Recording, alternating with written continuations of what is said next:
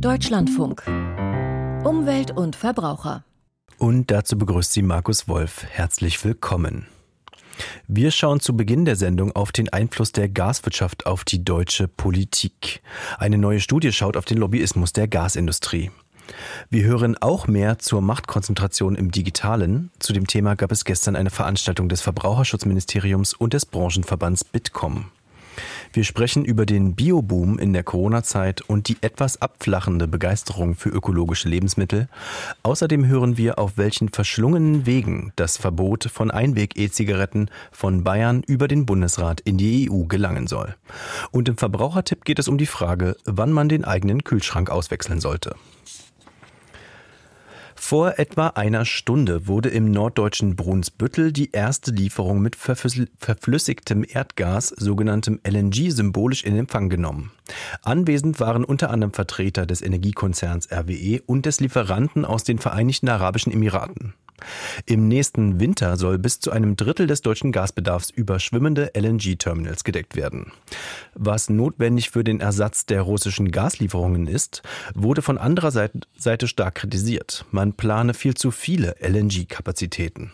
Ob dabei auch der Lobbyismus von Seiten der Gasindustrie eine Rolle gespielt hat, dieser Frage hat sich die Organisation Lobby Control in einer Studie angenommen und unser Korrespondent aus dem Hauptstadtstudio, Tom Funke, war bei der Präsentation dieser Studie dabei. Wie hat denn Lobby Control den Einfluss der Gasindustrie auf die deutsche Politik gemessen? Ja, Lobby Control spricht hier von einer regelrechten Lobby-Pipeline ähm, und nennt dann ein Beispiel, zum Beispiel bei Lobby-Ausgaben. Da sagt, äh, hat äh, die Lobby Control rausgefunden, dass die Gaslobby 2021 40 Millionen Euro für ähm, Lobby, äh, Lobbying ausgegeben hat. Das geht aus dem Lobbyregister hervor. Und die Bundesregierung ähm, bindet die Gaslobby bis heute einseitig ein und gewährt ihr Privileg privilegierte Zugänge. So soll es bis äh, seit ihrem Antritt bis zum September 2022 eigentlich täglich ähm, Kontakte gegeben haben, rund 260 Kontakte ähm, zu einem ähm, Gaskonzern. Ähm, da ähm, spricht Lobby Control auch davon, dass es ein ähm, starkes Gegengewicht fehlt. Zum Beispiel würden Umweltlobbyisten wie zum Beispiel der BUND nur 1,6 Millionen Euro Euro ausgeben für Lobbying. Und ähm, das Problem sei hier Nähe, also das tägliche Treffen, Nähe erzeugt dann Wohlwollen und weniger ähm, Treffen eben mit Umweltverbänden würde dann eben die äh, Problematik oder die äh, Themensetzung von Umweltverbänden nicht ähm, so äh, stark ähm, in die Politik umsetzen. Es wurde auch untersucht, ähm, dass deutsche, das deutsch russische und deutsch-aserbaidschanische Gaslobbying. Ähm, was nicht untersucht worden ist, ist das deutsch-amerikanische äh, Lobbying. Mhm. Jetzt sind es ja erstmal vor allem die, die Zahlen der Treffen und die Zahlen zu den Budgets. Was ist denn inhaltlich dabei herausgekommen? Also welche Narrative haben dadurch in der Politik verfangen? Mhm. Also wir können uns vielleicht daran erinnern, dass der frühere Bundeswirtschaftsminister Peter Altmaier äh, gesagt hat, Gas ist sexy ähm, und Lobby Control ähm, sagt auch, dass zum Beispiel die, äh, das äh, Reden von sauberen Energieträgern oder der Brücken von Brückentechnologien ähm, diese ähm, Thermologie, die eigentlich ursprünglich für die Atomenergie genutzt worden ist, die hat die äh, Gaslobby jetzt eben für das Gas umgewidmet. Ähm, man könnte zum Beispiel eher auch von Auslauftechnologien äh, reden, ähm, dass so der, ähm, der Einstieg von Lobby Control. Ähm, die Gasindustrie hat auch ähm, eben das irreführende Framing Gas äh, inszeniert, äh, so der Vorwurf von Lobby Control.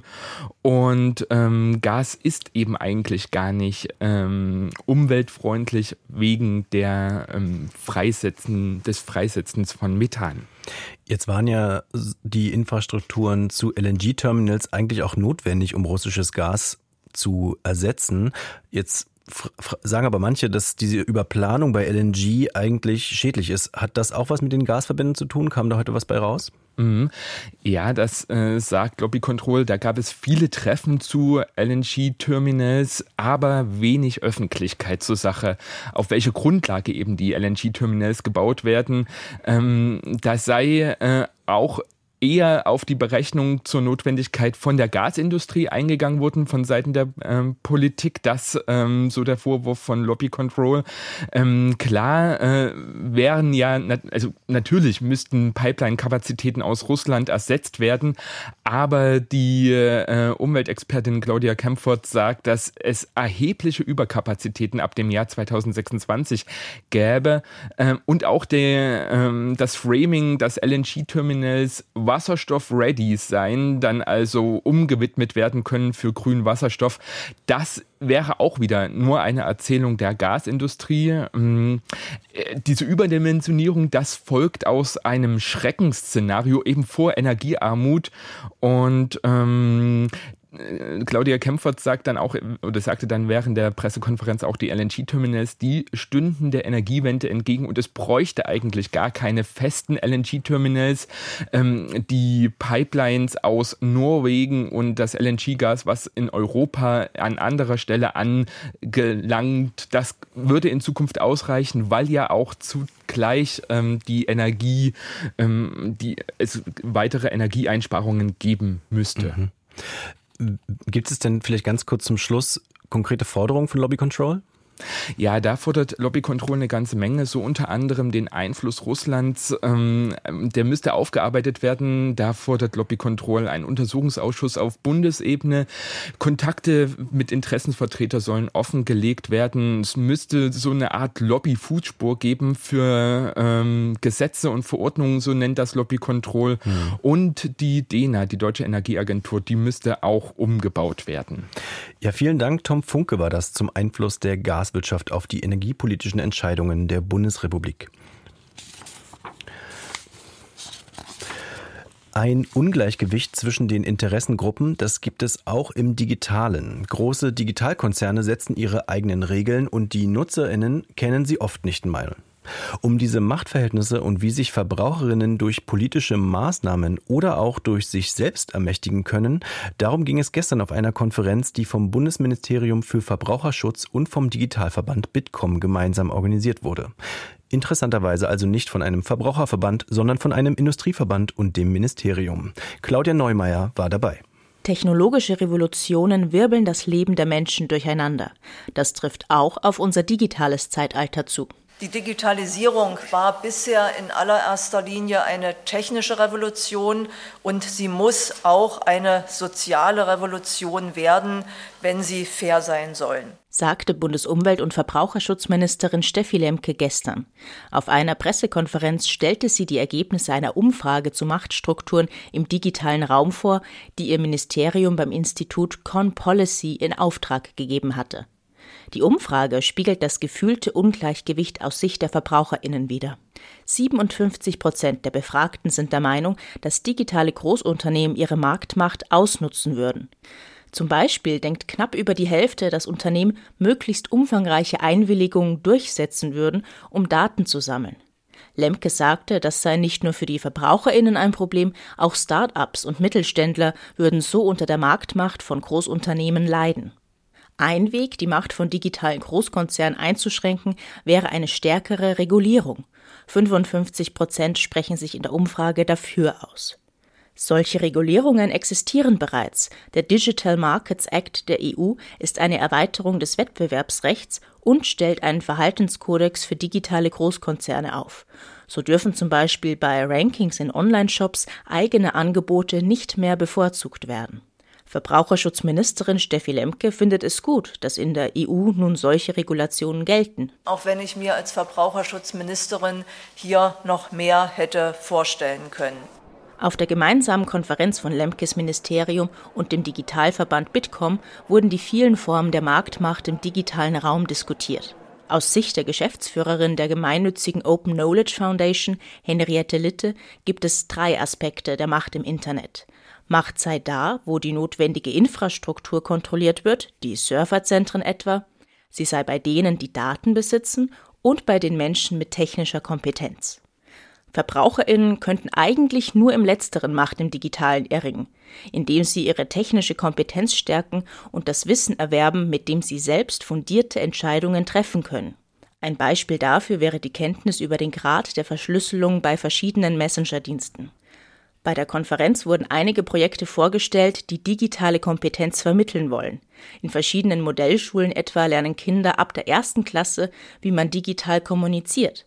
Auch ein Verständnis für Urheberrecht und Fake News wird ihnen vermittelt.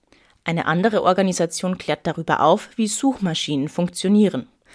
Ein großes Thema ist auch ChatGBT, der Chatbot, der auf Fragen in natürlicher Sprache antwortet und sogar eigene Texte schreiben kann. Bernhard Rohleder, der Hauptgeschäftsführer des Digitalverbands Bitkom, ist fasziniert von der Software. Für mich war das so eine Art persönlicher Man on the Moon Moment, weil erstmals der Computer die Sprache der Menschen spricht. Er erwartet, dass da noch einiges kommen wird. Verschiedene Anwendungen, die gerade noch in der Entwicklung sind. Aber die werden unsere Welt stärker verändern, als wir das zum Beispiel mit dem Smartphone erlebt haben. Und sie werden eines leisten, sie werden die Eintrittsschwelle in die digitale Welt, dadurch, dass sie verständlich sind, auf Null senken. In der Europäischen Union wird gerade über eine KI-Verordnung diskutiert, unter die dann auch der Chatbot fallen würde. Steffi Lemke sagte, sie setze sich bei den Verhandlungen für einen wirksamen Verbraucherschutz ein. Starke Aufsichtsbehörden und eine schnelle und wirksame Rechtsdurchsetzung seien dafür entscheidend.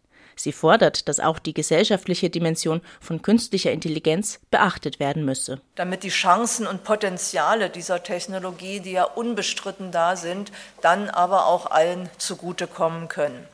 Steffi Lemke war das im Beitrag von Claudia Neumeier zum Verbraucherschutz im Digitalen. Die Corona-Krise war ja nicht nur Höhepunkt für Digitalkonzerne wie Netflix und Co., sondern auch für Bio-Lebensmittel. 2020 und 2021 wuchs die Biobranche besonders kräftig, weil in der Corona-Krise mehr Verbraucherinnen und Verbraucher zu Hause kochten und dafür Bio-Lebensmittel kauften. Allerdings spürt die Branche angesichts der hohen Inflation einen Trend zu preiswerteren Produkten. Davon konnten insbesondere die Discounter und günstigere Handelsmarken profitieren. Nun findet aktuell die Fachmesse Biofach statt, Anlass für uns, einmal auf den Stand bei Bio-Lebensmitteln und ökologischer Landwirtschaft zu schauen. Wolfgang Welzer habe ich gefragt, ob der Bioboom ungebrochen weitergeht. Er geht weiter, aber nicht ungebrochen, würde ich sagen. Wenn man auf diese Biofach, die Messe schaut, dann sind da diesmal 2765 Aussteller da. Das ist eine große Zahl, aber es ist nicht der Rekord von vor der Krise mit damals 3700 Ausstellern. Da wirkt die Krise noch nach, das ist logisch. Äh, aber wenn man sich die Zahlen der Biobranche außerhalb der Messe auch anschaut, dann sieht man zum Beispiel, dass die Fläche des Bioanbaus in Deutschland noch wächst, von 11 auf nur 11,3 Prozent der gesamten Agrarfläche in Deutschland. Das ist nicht viel, vor allem im Hinblick darauf, dass 30 Prozent ja erreicht werden sollen laut Koalitionsvertrag in den nächsten sieben Jahren. Ja, und wenn man sich den Umsatz anschaut, dann sieht man, dass im vergangenen Jahr der eingebrochen ist, ein bisschen um 3,5 Prozent. Das sind ähnliche Zahlen wie anderswo im Lebensmitteleinzelhandel auch. Aber es ist eben doch ein kleiner Rückgang, der da zu verzeichnen ist. Wird denn vor Ort diskutiert, woran es liegt, dass der Boom jetzt abflaut? Ja, da wird natürlich diskutiert und es wird nicht so diskutiert, dass das jetzt schon ein abflauender Boom wäre, sondern es wird eher als so ein Zwischenstopp irgendwie wahrgenommen. Und Bundeslandwirtschaftsminister Cem Özdemir von den Grünen, der Nürnberg die Biofach auch besucht hat, der hat davor gewarnt, dass man jetzt in ein Krisennarrativ verfällt, auch wenn die Krisen, die vielen, natürlich die Ursache für den Rückgang sind. Was wir sehen, ist, dass der ein oder andere der Pioniere gerade Schwierigkeiten hat oder Schwierigkeiten hatte.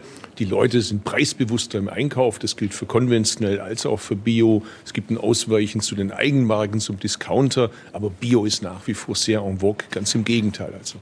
Und was hier auch genannt wird, das ist ein Problem, das mit Bio gar nichts zu tun hat. Es fängt ja gerade die neue EU-Agrarförderperiode an. Und da heißt es, dass viele Betriebe einfach erstmal abwarten, wie das anläuft, bevor sie solche weitreichenden Entscheidungen treffen, wie eine Umstellung auf Bio. Nun ist es ja relativ klar, und das hatten wir auch gerade schon besprochen, dass die Ziele eigentlich ambitionierter sind. Sind denn die bisherigen Strategien sowohl in Deutschland als auch in der EU da ein Stück weit gescheitert oder bräuchte es von staatlicher Seite andere Anreize? Die Präsidentin des Bundes Ökologische Lebensmittelwirtschaft, die hat äh, davon gesprochen, dass vor der Ampel im Grunde genommen 16 Jahre Stillstand politisch geherrscht hätten, also ein relativ vernichtendes Urteil mit relativ wenig wirksamer Strategie. Aber es ist schon auch die Rede davon, dass der Staat jetzt mal langsam in die Gänge kommen müsste, zum Beispiel als Vorbild in der Außerhausverpflegung, dass die Kantinen des Bundes und auch die Verpflegung von Bundeswehr und Polizei auf Bio umgestellt werden sollten. Das ist ein Beispiel. Und Tina Andres hat gemeint, im Grunde genommen geht das auch übers Agrarressort hinaus. Man müsste eigentlich ökologische Lebensmittel ganz anders besteuern, weil ja die nicht ökologische Landwirtschaft ökologische Schäden in Höhe von, da gibt es eine Studie, 90 Milliarden Euro jährlich allein in Deutschland verursache. Bio vermeidet diese Folgekosten. Bio arbeitet innerhalb planetarer Grenzen. Bio arbeitet für Biodiversität und gegen den Klimawandel, hat aber dafür höhere Kosten im Endprodukt. Und diese Diskrepanz ist eine totale Wettbewerbsverzerrung. Das aufzuheben durch ein anderes Steuersystem, durch eine andere Mehrwertsteuer für Bioprodukte, das ist ein wirklicher Gamechanger, um auch Verbraucher dazu zu kriegen, tatsächlich leichten Herzens das richtige Produkt im Lebensmittelregal zu wählen. Und vor diesem Hintergrund hätte sich Andres gewünscht, dass auch der Bundeswirtschaftsminister Robert Habeck und der Bundesfinanzminister Christian Lindner nach Nürnberg gekommen wären. Die sind aber nicht da. Also für alle Ressorts eigentlich noch viel Arbeit. Vielen Dank, Wolfram Welzer von der Biofachmesse in Nürnberg. Gerne. Und das Gespräch haben wir kurz vor der Sendung aufgezeichnet. Auch wenn wir hier vor allem über Nachhaltigkeit und Ressourcensparen berichten, es gibt gesellschaftliche Trends, die genau in die entgegengesetzte Richtung gehen. Einwegzigaretten gehören dazu. Sie sind etwa daumenlang, bunt und seit wenigen Jahren auf dem Markt und sie werden immer beliebter. Doch jetzt gibt es eine Gegenbewegung, eine Initiative aus Bayern, die Einweg-E-Zigaretten verbieten möchte. Mit welchen Argumenten, das sagt Ihnen Daniela Siebert. Fußgängerzone Berlin-Wilmersdorf. Ein junges Pärchen schlendert vorbei. Er saugt an einem kleinen schwarzen Plastikröhrchen. Weißer Dampf steigt auf. Sie zieht ein rotes Plastikröhrchen aus dem Anorak. Die beiden outen sich auf Nachfrage als Einweg-E-Zigarettenraucher. Welche Geschmacksrichtung haben Sie? Wassermelone. Strawberry-Eis, Erdbeere-Eis. Okay, und warum finden Sie Einweg-E-Zigaretten gut? Also, ist natürlich auch schädlich, aber besser als Zigaretten, so der Geschmack. Was machen Sie mit denen, wenn die fertig geraucht sind, wenn die alle sind? Wegschmeißen. Wegschmeißen. Ah, wo? Ja, Mülltonne. Mülltonne. Zum Beispiel dahin so. Ihr Finger zeigt zum öffentlichen Mülleimer in der Fußgängerzone. So oder so ähnlich passiert es in Deutschland viel tausendfach, seit diese Produkte immer mehr in Mode kommen. Und diese Entwicklung treibt den bayerischen Umwelt- und Verbraucherschutzminister Thorsten Glauber zum Kampf gegen die Einweg-E-Zigarette. Sie ist mit 400 bis 500 Zügen zu rauchen und sie kann danach weder befüllt noch am Ende wieder geladen werden. Es ist komplett Abfall. Sie wird komplett weggeworfen. Thorsten Glauber auf einer Pressekonferenz Mitte Januar. Das sei kein nachhaltiges Produkt, so der Minister aus den Reihen der Freien Wähler. Sein Ziel Einweg-E-Zigaretten, die im Wesentlichen aus Batterie, Verdampfer und Kunststoffgehäuse bestehen, sollen verboten werden. Es geht uns nicht darum, den Menschen das Rauchen zu verbieten. Es geht uns darum zu sagen, mit dieser Einweg-E-Zigarette, die im Prinzip jederzeit durch eine gängige, wiederbefüllbare und auch wieder ladbare E-Zigarette ersetzbar wäre, dass man dieses Einwegprodukt einfach vom Markt nimmt weil es ist in keinster Weise zukunftsträchtig und nachhaltig. Unterstützung bekommen die bayerischen Verbotspläne vom Bundesverband der deutschen Entsorgungs-, Wasser- und Kreislaufwirtschaft. BDE-Präsident Peter Kurt wirbt sogar bei den anderen Bundesländern dafür. Also wir brauchen ein Verbot auf europäischer Ebene. Genau das ist der richtige Weg. Und deswegen haben wir den anderen Umweltministern geschrieben, dass sie sich bitte diesem bayerischen Antrag anschließen mögen. Es sind zwei Gründe, warum dem BDE Einweg-E-Zigaretten missfallen. Zum einen würden Kunststoffe, Metalle und Lithium-Ionen-Akkus unsinnig verschwendet. Während in der Kreislaufwirtschaftspolitik jeder weiß, dass mit dem Design eines Produktes die Frage beantwortet ist, ob Recycling überhaupt eine Chance hat, dann ist bei diesen Produkten klar, dass wir hier über Ressourcenverschwendung in dramatischem Ausmaß reden. Zum anderen bereitet die unsachgemäße Entsorgung dieser Produkte der Branche Probleme, weil sie zu Bränden führen können. Wenn sie im normalen Müll landen, dann bedeutet das, sie werden mit dem nächsten Mülltransport aufgenommen kommen in einen Presswagen, kommen in eine Trommel rein und die Gefahr, dass die Akkus beschädigt werden, ist extrem groß. Und ein beschädigtes Akku hat eine ganz hohe Brandgefahr. Wie viele Brände Einweg-E-Zigaretten in der Entsorgungsbranche schon ausgelöst haben, kann Kurt derzeit nicht beziffern. Aber er betont, die Rückgabe der Produkte müsse über die Wertstoffhöfe oder die Verkaufsstellen erfolgen, nicht im Restmüll. Eine kleine Stichprobe in Berlin ergab, an einer Tankstelle in der Innenstadt kann man die Produkte kaufen, aber nicht leer abgeben. Ein Raucherfachgeschäft in der Nähe wäre aber bereit dazu. Ein Verbot von Einweg-E-Zigaretten könnte allerdings dauern, denn Bayern will dies über den Bundesrat auf den Weg bringen. Dieser soll die Bundesregierung auffordern, sich für eine Änderung der Einweg-Kunststoffrichtlinie auf EU-Ebene einzusetzen. Denn im Alleingang kann Bayern auf seinem Territorium solche Produkte nicht verbieten. Bayern möchte seinen Verbotsantrag im Februar im Bundesrat einbringen. Bis der durchgeht und auf EU-Ebene die Möglichkeit für ein Verbot geschaffen wird, können aber Monate bis Jahre vergehen. Eine Option, sofort machbar, wäre ein freiwilliger Verzicht. Das Raucherpärchen in der Fußgängerzone hat die Diskussion um die Einweg-E-Zigaretten mitbekommen. Konsequenzen im eigenen Handeln? Ehrlich gesagt nicht. Daniela Siebert zum geplanten Verbot von Einweg-E-Zigaretten. Deutschlandfunk Verbrauchertipp dass Energiesparen mehr als nur das Gebot der Stunde ist, dürften inzwischen alle mitbekommen haben. Die Frage ist allerdings, wie man es schaffen kann, den eigenen Verbrauch zu reduzieren. Unter anderem mit der Anschaffung von energieeffizienteren Haushaltsgeräten, wie zum Beispiel eines Kühlschranks. Aber nicht jeder Neukauf hat den gewünschten Effekt. Wenn sich die Anschaffung eines Kühlschranks, wann sich die Anschaffung eines neuen Kühlschranks lohnt, hat Peter Dickmeier in Erfahrung gebracht.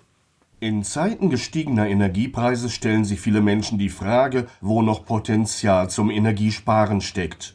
Zu den größten Verbrauchern im Haushalt gehören Kühl- und Gefriergeräte. Zum einen, weil sie rund um die Uhr im Betrieb sind, zum anderen, weil ihr Stromverbrauch mit den Jahren ständig zunimmt. Denn undichte Türen oder stark verstaubte Kühlgitter führen zu einem Mehrverbrauch. Dazu kommt dann noch die Alterung des Dämmmaterials. Alles zusammen geht man von einem Prozent Mehrverbrauch pro Betriebsjahr aus.